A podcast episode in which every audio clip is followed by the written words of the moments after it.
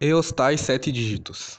Esse assunto é um pouco polêmico, mas se você acompanha um pouco o mundo online ou vai começar a acompanhar, está começando a acompanhar, você vai se deparar com ele. E parece um mar de rosas, parece tudo muito fácil, muito bonito, mas na prática não é assim que funciona. E nesse podcast eu quero falar um pouco mais sobre esse assunto, contar um pouco do que eu sei, do que eu vi sobre esse assunto, então continua comigo para saber mais. Então, os tais dígitos, os seis dígitos, sete dígitos, o que é? Seis dígitos acima de 100 mil reais de faturamento, sete dígitos acima de um milhão. Alguns empreendedores na internet falam que é possível ganhar seis dígitos ou sete dígitos em sete dias, que basicamente é você fazer um lançamento, lançar o seu produto, deixar vagas abertas por sete dias e faturar 100 mil ou um milhão, ou mais até, claro. Isso é possível?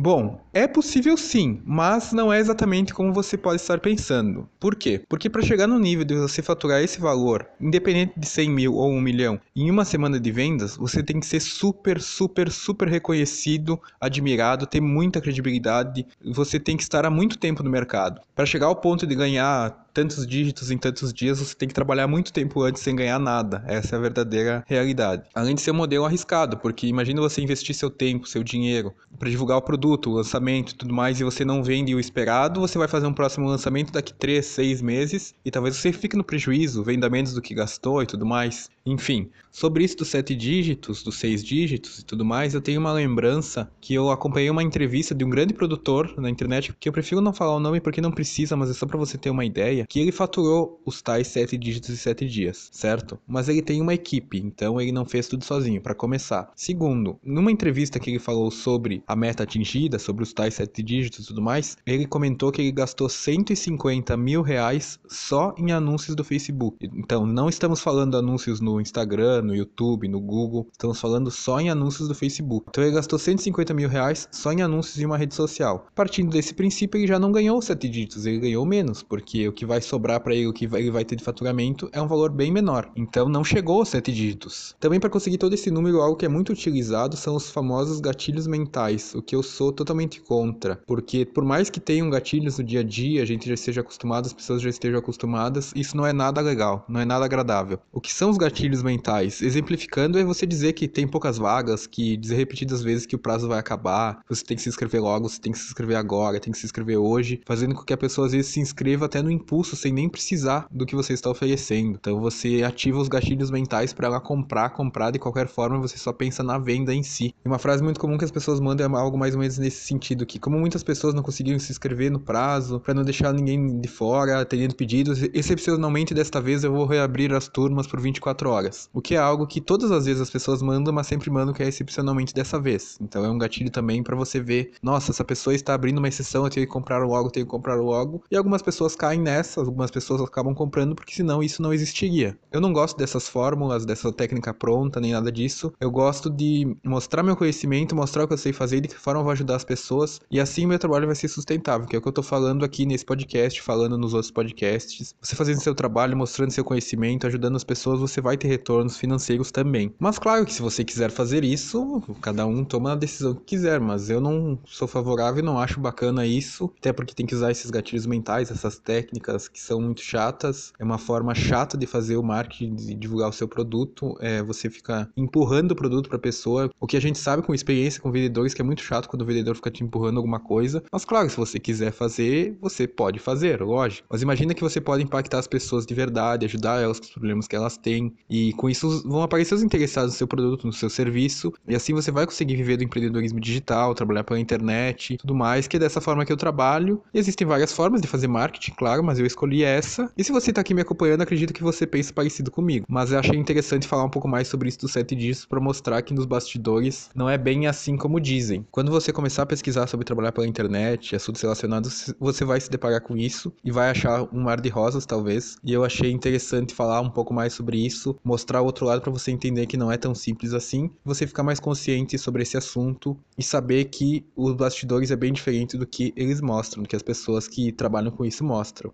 É isso, eu quis falar um pouco mais sobre esses famosos seis dígitos, sete dígitos, que parece que é tudo muito fácil, mas nada é fácil, nada é tão simples assim, tudo demanda muito trabalho. Você pode fazer isso, seguir esse caminho se quiser. Eu não quero fazer, eu não recomendo que você faça, mas você é livre para fazer se quiser. Espero que tenha ficado claro que eu falei um pouco mais sobre esse assunto e a gente volta amanhã com mais um podcast. Um abraço.